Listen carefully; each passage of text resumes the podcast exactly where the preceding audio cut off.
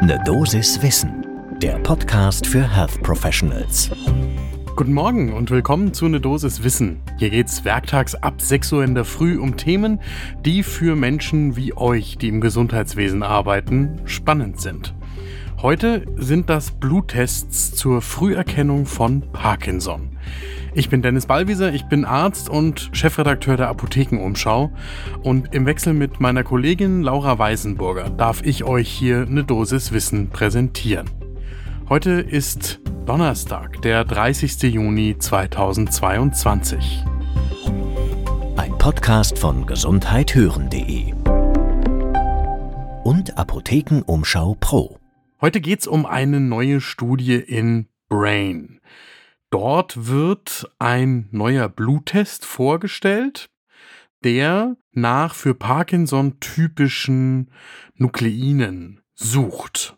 Und zwar sind das sogenannte Alpha-Synukleine. Die sind typisch für Parkinson und die sollen hier mit einem neuen Verfahren im Blutplasma erkannt werden. Das ist etwas Besonderes, weil es eben im Plasma nachgewiesen wird und nicht im Liquor. Aktuell ist der Goldstandard für den Nachweis einer tatsächlichen Parkinson-Erkrankung, dass man fehlgefaltetes, aggregiertes Alpha-Synuklein in dopaminergen Neuronen in der Substantia nigra findet. Und das hat einen großen Haken, das geht nur postmortem. Deswegen lohnt diese Studie in Brain einen ganz besonderen Blick zum ersten Kaffee des Tages.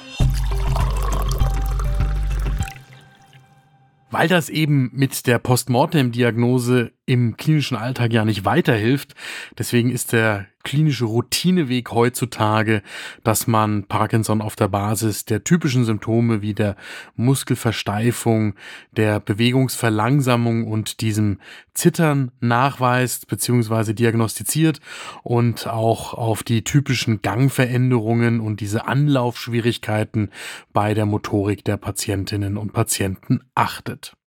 Das Problem ist, dass zu Beginn der Krankheit bis zu 20 Jahre, nachdem man eigentlich die Diagnose vielleicht schon stellen könnte, solche Symptome gar nicht auftreten müssen. Und deswegen sind Wissenschaftlerinnen weltweit auf der Suche nach zuverlässigen und eben klinisch anwendbaren Biomarkern für die Diagnose einerseits und vielleicht aber auch für die Früherkennung eines Parkinson-Risikos.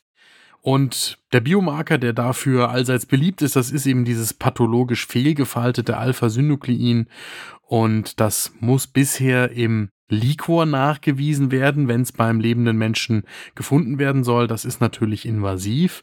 Und da gehen jetzt Wissenschaftlerinnen um Annika Kluge von der Christian Albrechts Universität zu Kiel einen neuen Weg. Das ist die Studie, die in Brain vorgestellt wird und die wir hier natürlich in den Show Notes verlinken. In dieser Studie von Annika Kluge und Kolleginnen werden 30 Parkinson-PatientInnen und 50 Nicht-Parkinson-PatientInnen untersucht.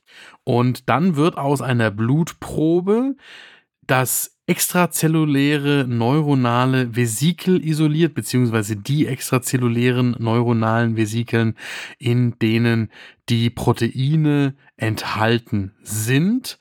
Und das liegt daran, dass diese extrazellulären neuronalen Vesikeln eben von Zellen abgeschnürt werden, die ursprünglich diese Proteine enthalten. Und deswegen kann man etwas, was es eigentlich im Nervensystem nur gibt und wo man in den Liquor gehen müsste, eben auch aus einer Blutprobe isolieren.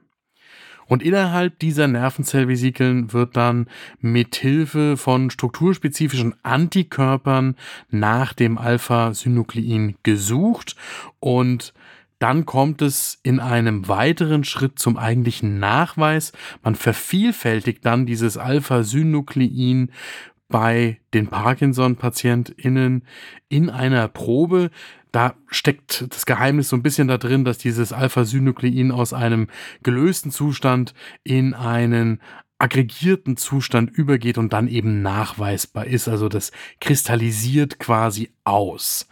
So, das ist ganz schön tricky und deswegen hat es auch eine Weile gedauert, bis das jetzt so durchgeführt werden konnte. Und Im Ergebnis heißt das dann aber, wenn ich dann diese aggregierten pathologischen Alpha-Synukleine bei PatientInnen in der Probe habe, dann sollten das eigentlich auch Parkinson-PatientInnen sein.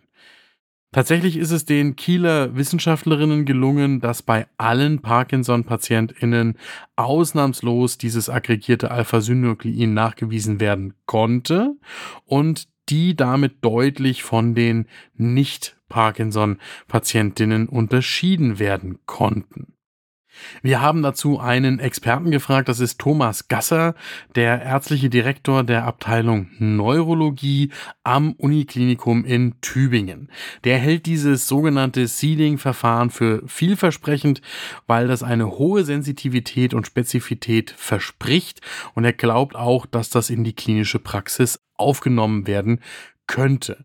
Und an der aktuellen Studie findet auch er besonders spannend, dass das eben nicht aus dem Liquor, sondern aus dem Blut passieren kann. Ähnlich sieht das der Bioinformatiker Andres Keller von der Universität des Saarlandes, der hier ein enormes Potenzial für die Diagnostik auch für andere Krankheiten sieht.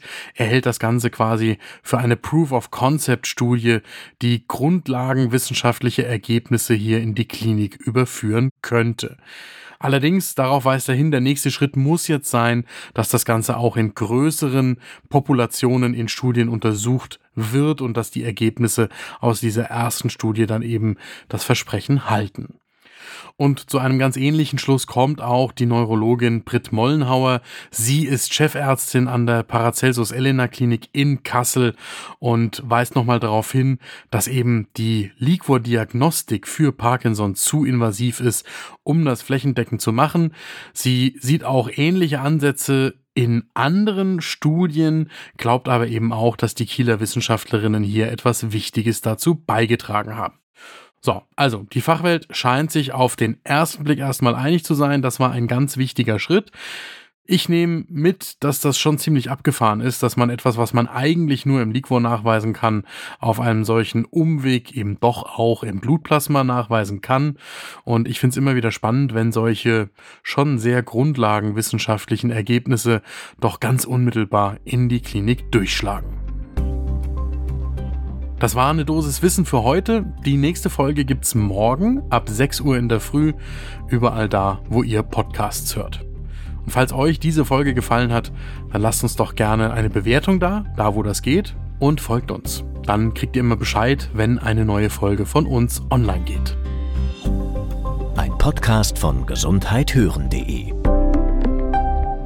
und Apothekenumschau Pro.